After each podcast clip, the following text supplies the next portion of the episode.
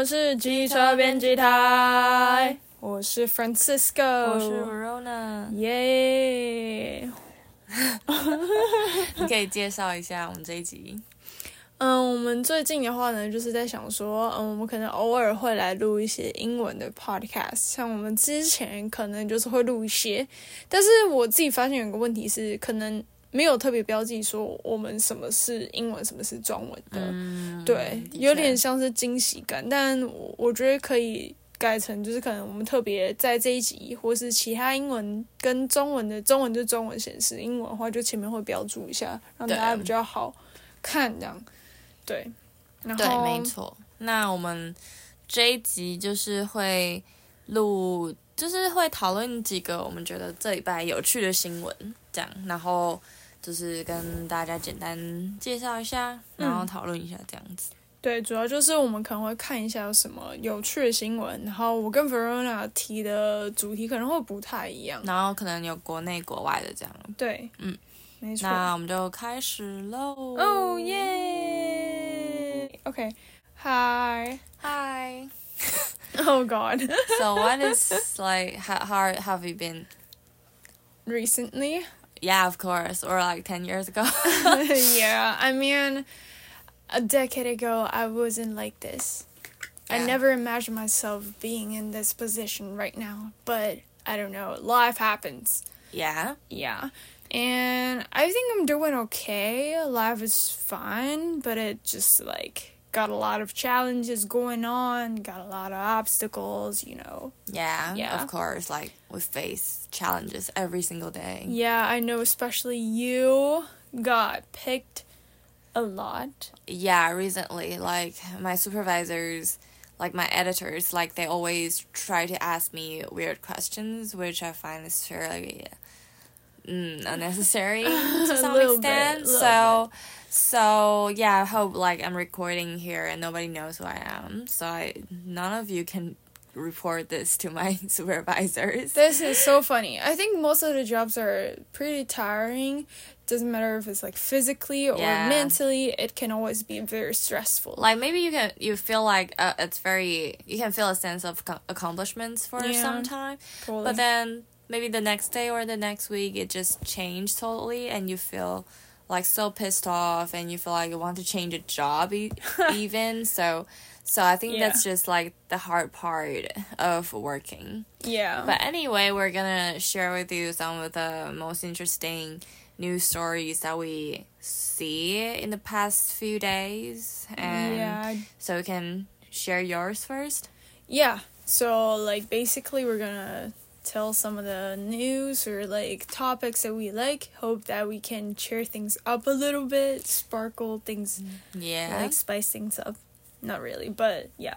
Okay, so like for me, um most interesting thing that I figured out like the past week is basically uh, OpenAI. yeah OpenAI like they kind of launched a new video um text to video application, more like a software called Sora.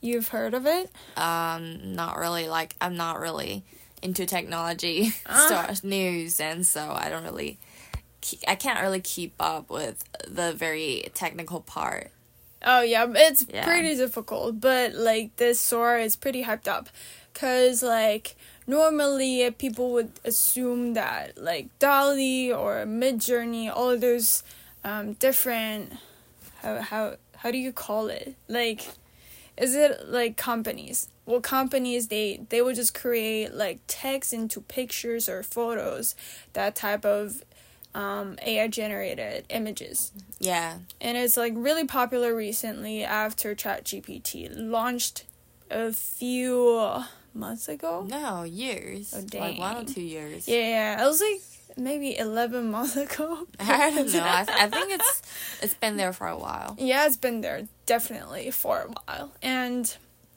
yeah, and now like OpenAI, which uh, launched ChatGPT, they kind of just created like into like a text into video kind of software. So now you're capable of just typing in some of the this like prompts. Like if I wanted to create a like pina on Doritos, surfing in the middle of the ocean.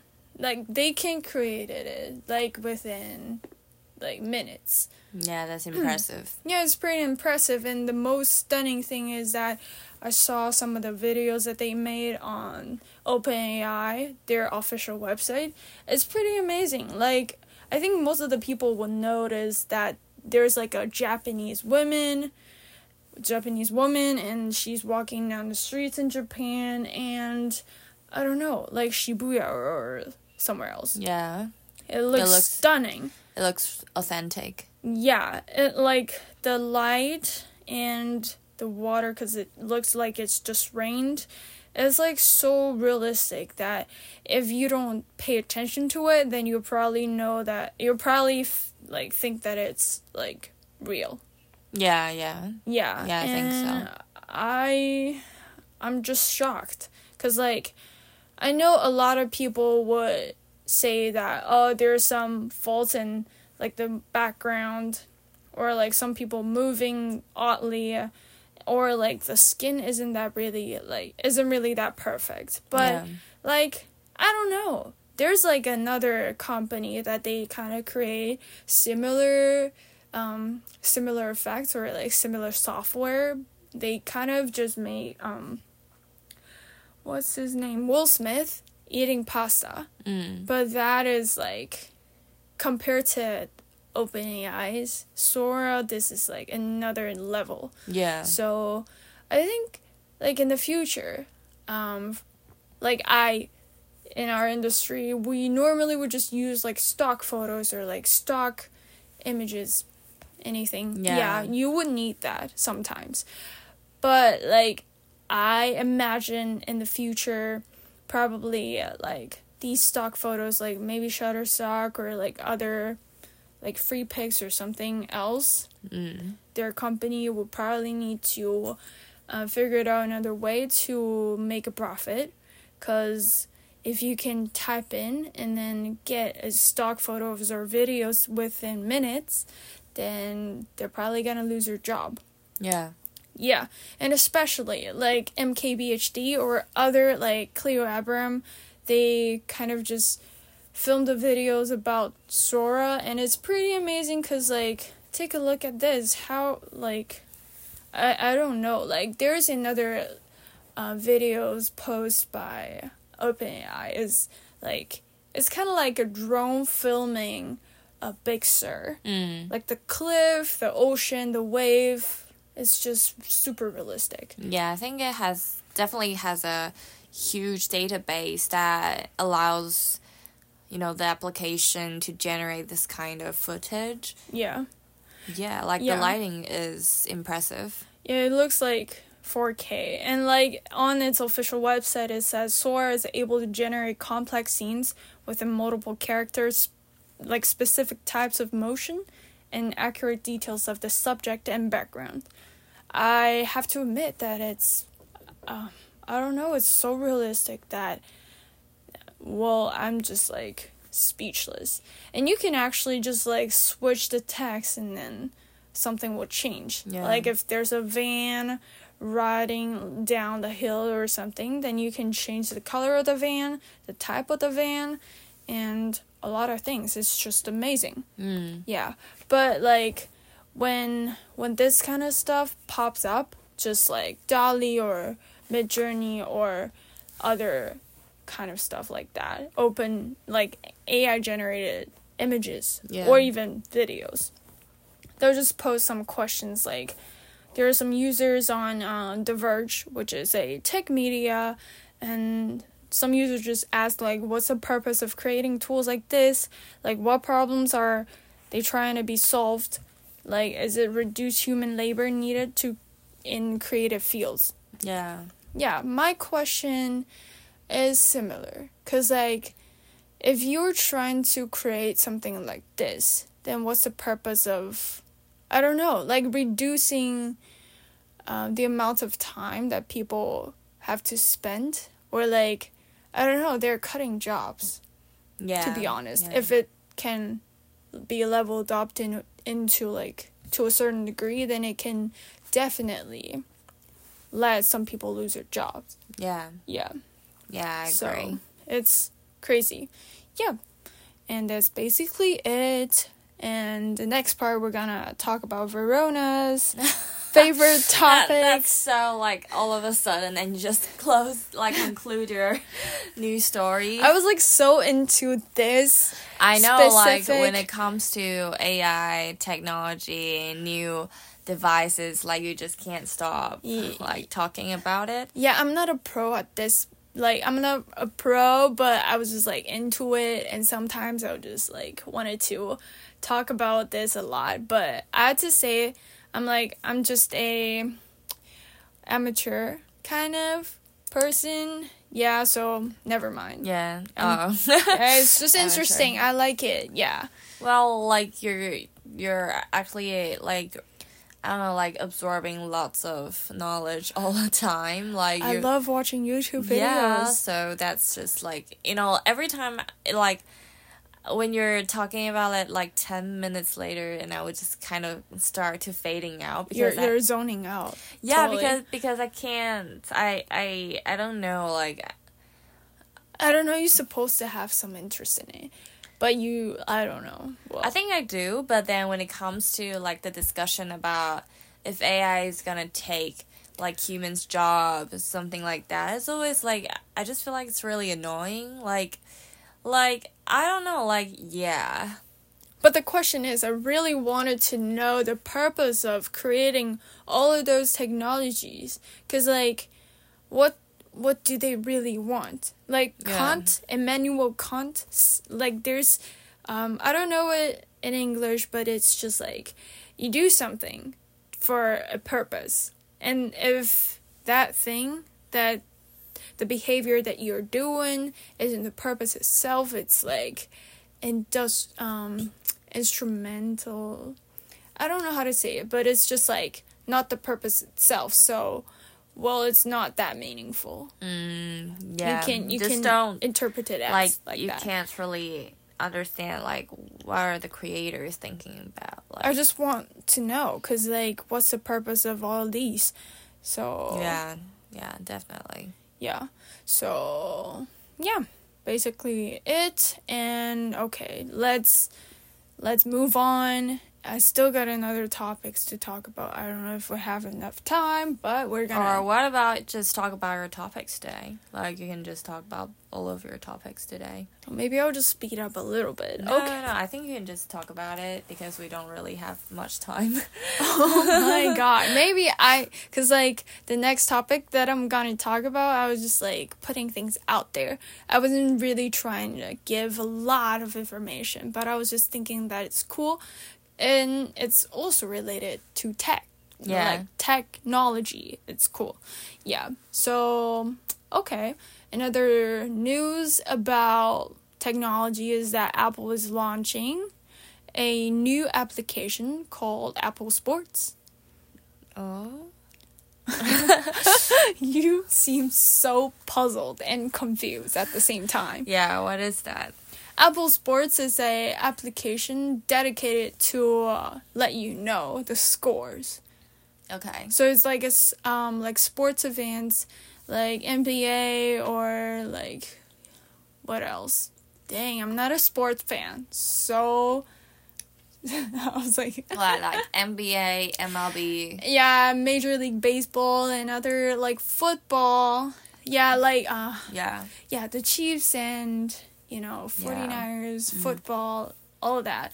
You got a lot of sports events and you can just see all of those scores on that app. Yeah. I saw this news on CNET and like Bridget Carey said, okay, like why is Apple trying to why did Apple wanted to make this kind of app? Cuz like ESPN or other um, other media outlets they also have that kind of broadcast systems or like television they will just broadcast it live so what's the what's the point of making a definitely. app dedicated to score. So I think like Apple just said, okay, the reason why they're gonna make it it's like it's more it's like a cleaner look. Mm. Yeah. So you can only see the score. There's no news. There's no other thing on that app. It's just basically scores. So you can track multiple scores on multiple sports events. So it's like it's pretty cool. And like Bridget Carey also said like you can not right now, but maybe in the future they're gonna add in some of the like bet. You can bet on Oh, the sports team, but like like lottery or something. lottery, yeah, yeah, yeah, it's kind of like that, but um, not not right now.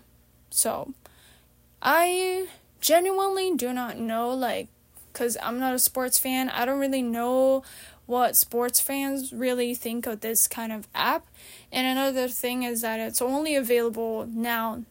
It's only available now in US, Canada, and UK. So I was just searching on Apple Store, App Store, and I didn't see any of that. And I when I click click the link on Google, it says it's not supported. Like you cannot download it here in Taiwan. So I was like, okay, I'm not a sports fan, so it doesn't really matter. but like it's cool. Definitely, I had to say. Yeah, maybe like after it's officially released, then people would f- would figure out oh it's really convenient and they could just simply check the numbers because maybe for a lot of time they cannot watch the game. So maybe probably when they're in the office they can only check the numbers. Yeah, it's like it's very like simultaneously because like if you do like a television broadcast, then it would probably have like a delay, like mm, Yeah. maybe thirty seconds or one minute or so. I don't know, but it's just like very prompt. Yeah. Yeah. So, oh, and it reminds me another thing like Apple, they wanted to have all of those different apps, and another app before this is called um Classic, classical music, Mm. that they created an app dedicated for Mm. classical music because like when you're in apple music they cannot how to say it it's just like they cannot properly uh, use algorithm to give you the type of classical music that you want because the app itself and the software itself is hard to calculate hard to let the algorithm work Mm. so they specifically created another app just for classical music. That's interesting. Yeah, it's pretty nice, and I bet a lot of people who like classical music are gonna enjoy that. But for me, I love Western pop, so mm, Yeah. Not you're not your league. not the target audience. dang, yeah, Yeah. yeah, totally. Okay, we still got a lot of time left. Like we we we got one minute left. No, you can say something about your Greta Gerwig. Well, I think we can leave it to the next episode because it's not like really time sensitive. So I think we can leave it to the next one. Um, but you know, I think maybe. But I had to say, like, there's a movie called Poor Thing. Yeah, Poor things. Poor Things. Okay, I never really remember the title, the name. Yeah. The title of the movie, sorry. And I feel like it's hmm. I feel like it's pretty interesting by the title of it and Emma Stone's in it and Yeah, so like like um half an hour ago I was watching a movie. Um I don't know like the the name of that we only know that You know why I'm watching it? It's not just because Emma Emma Stone stars in the movie. Joe Alwyn. No, it's because Just kidding. it's just it's because it's the same director as Poor Things. oh. Like I want to see like the style like of the director and Emma Stone. Like how how are they gonna work together? So this is basically the 2018 version of Poor Thing. Wow, I. F- Yeah. well, so- just by the look, I feel like I don't know if it's Emma Stone or there's something going on. I can feel the vibe. what? I I can feel the vibe of the.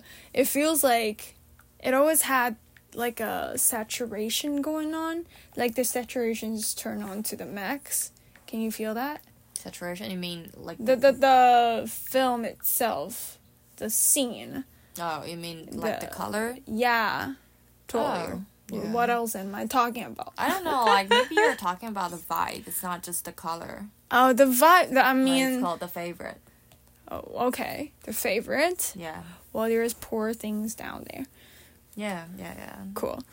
Okay, so maybe we'll just. Well, the reason why I talked about this movie is because like Poor Things is normally would just be compared to Barbie, which is directed by Greta Gerwig. Gerwig. Gerwig, sorry, You mouthful. mean Which one? Barbie, Barbie and which one? Poor Things. Oh, okay. Yeah. I was I was checking the information. So Yeah, so like they got compared with each other. And yeah, I don't know if it's a good movie, but I wanted to go to the movie theater and check that out. yeah, I think it's gonna be very interesting. Yeah. But also, I heard that's gonna be kind of I don't know, like maybe you you're gonna feel weird after watching it. So What do you mean by weird? because the whole vibe is weird, like like the favorite itself is kind of weird. So I would, I just keep skipping. Like Oh, okay. yeah, yeah, yeah. yeah. Well, some people say that it's not that good, but other people say it's like phenomenal. So, Yeah, we'll Well, see. yeah. Okay, like thanks for joining us today. yeah, it's very funny. I have to say. Yeah, like you you have witnessed how Francisco can keep on talking about technology for 20 minutes straight. And I I don't think that I give out much information. I was just like telling what I see and how interesting, how interested these technologies. Interesting. Shoot, sorry. interesting. These technologies can bring to our lives or like make other people feel. You know, Yeah, definitely. Like I hope they can make our life more convenient, but I'm not interested. but not like threatening yeah, human beings. yeah. Yeah. Okay. Okay. So this is the end of this episode, and see you next time. yeah, we're offline newsroom, and just please follow us on Instagram, And Spotify, KK Box. any platforms you can get, and just remember to give us feedbacks, or else we're not going to know. We're not going to know what you think about the Yeah. topics that we're talking, that Yeah. we talked about. Yeah, sorry, I was like, I don't know what's going on. Okay, see you next time. See you next time. Uh, I'm oh. I'm Verona. She's Francisco. okay. See you next time. Okay, bye.